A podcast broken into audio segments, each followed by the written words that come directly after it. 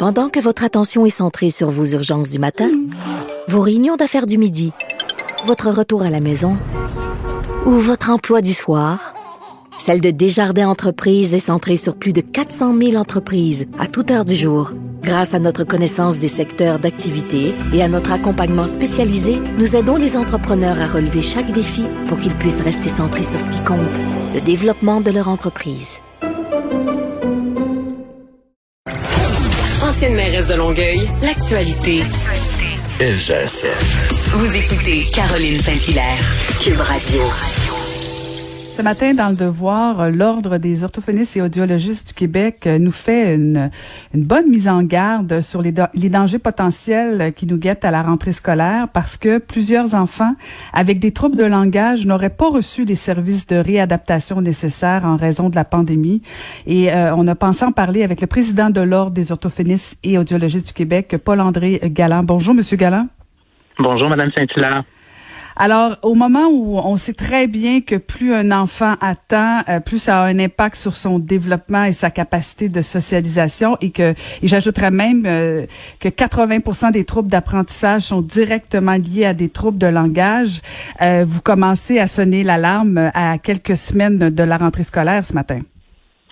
Ben en fait, effectivement, la pandémie arrive dans un contexte bien particulier parce que déjà au niveau scolaire, euh, il y a un déficit là, de, de services là, pour les élèves avec des troubles de langage. Puis vous l'avez bien dit, euh, des troubles de langage qui provoquent très souvent des troubles d'apprentissage. Alors, euh, bien évidemment, on sonne l'alarme depuis quelques années, mais encore plus avec la pandémie, parce que les élèves qui vont rentrer à la maternelle cette année, même à la maternelle 4 ans, ce sont des enfants qui ont été dépistés souvent en bas âge et pour lequel, euh, pour lesquels on, a de la réadaptation que l'on donne avant l'école habituellement.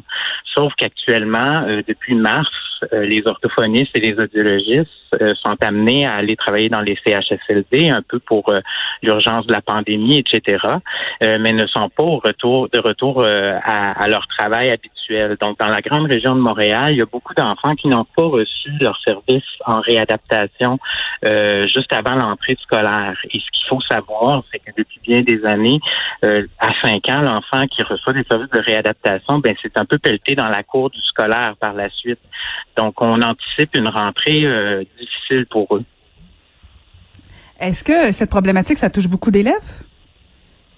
Euh, c'est difficile à savoir actuellement. On essaie de savoir un peu les chiffres au niveau du ministère. On les a pas. On a une rencontre de prévue avec le ministère de la Santé euh, dans quelques semaines. Euh, ça fait, on est huit ordres qui ont demandé des, des, chiffres depuis un mois. Donc, on essaie de savoir ça touche combien d'élèves, mais dans certains cas, c'est jusqu'à 70% des enfants qui n'ont pas reçu leur réadaptation. Alors, quel pourcentage rentre à l'école en septembre? C'est difficile savoir ça. Mais euh, c'est sûr que déjà, on le sait, les services à l'école sont euh, sont plutôt rares. Les orthophonistes travaillent euh, surtout pour le premier cycle du primaire. Donc, on, anticipe que ça va être difficile. Et expliquez-nous là pour pour ceux qui douteraient de l'importance justement de de, vos services, c'est quoi les conséquences quand on interrompt des services de réadaptation pour les élèves? Ben en fait, c'est que le langage lui-même, euh, c'est comme ça qu'on apprend. Hein? C'est comme ça qu'on euh, la, la, compréhension de notre monde euh, se fait par le langage. Donc, les explications du professeur à l'école, des consignes, tout ça, ça se fait par le langage. Donc, un enfant qui a un trouble développemental du langage, par exemple, peut avoir souvent des difficultés à comprendre ce qui se passe et, et, et souvent même à exprimer ses besoins parce qu'il a de la difficulté à produire le langage aussi. Donc, c'est un double problème parce que les apprentissages se font par le langage. Alors, si on n'intervient pas rapidement ou même si on n'intervient pas pendant euh, que l'enfant fait ses apprentissages, ben c'est souvent un enfant qui va qui ne va pas capter l'information et euh, avoir des difficultés à apprendre. Et par ailleurs, on va souvent confondre ça avec un enfant qui est inattentif ou encore un enfant qui a des difficultés de comportement parce que comme il comprend pas, il se désorganise. Alors c'est extrêmement problématique. Donc euh, et, on sait très bien que les apprentissages, il faut les prendre en, en, bas âge, sinon on, risque d'augmenter le décrochage scolaire à long terme. Et effectivement, Monsieur Galland, parce que bon, j'ai vécu moi-même des problèmes euh, de, de, non pas de langage, mais j'avais des problèmes d'audition. Alors, veut veut pas, ça mhm. joue sur le comportement. Euh, moi, ça paraissait pas, mais j'ai développé des aptitudes euh, très introverties, plus jeunes, euh, très renfermées sur moi. Donc, effectivement, des fois, si on ne prend pas rapidement en charge nos enfants, ben ça peut développer sur des problèmes plus graves. Et, et, et je trouvais ça intéressant votre idée ce matin dans le devoir vous vous, vous avez quand même une proposition de solution avec avec l'idée de vouloir implanter je contribue. Expliquez-nous en quoi ça consiste. Ben en fait, la première chose, ça va être de faire l'inventaire des besoins euh, qu'on a euh, à l'automne, qu'on sait qu'ils vont être augmentés parce que tout d'abord, il y a des enfants qui sont à l'école qui n'avaient plus de service parce que l'école a arrêté.